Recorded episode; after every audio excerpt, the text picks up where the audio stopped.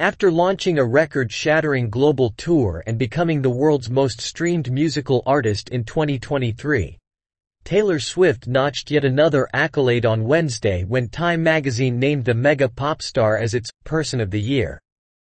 Swift took the award in a year when her nearly two decades of fame and influence came to a peak, the magazine said in announcing the title. She was the first person from the arts to be honored for her success as an entertainer, it said. While her popularity has grown across the decades, this is the year that Swift, 33, achieved a kind of nuclear fusion, shooting art and commerce together to release an energy of historic force, the magazine said.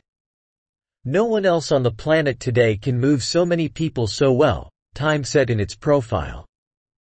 Achieving this feat is something we often chalk up to the alignments of planets and fates, but giving too much credit to the stars ignores her skill and her power.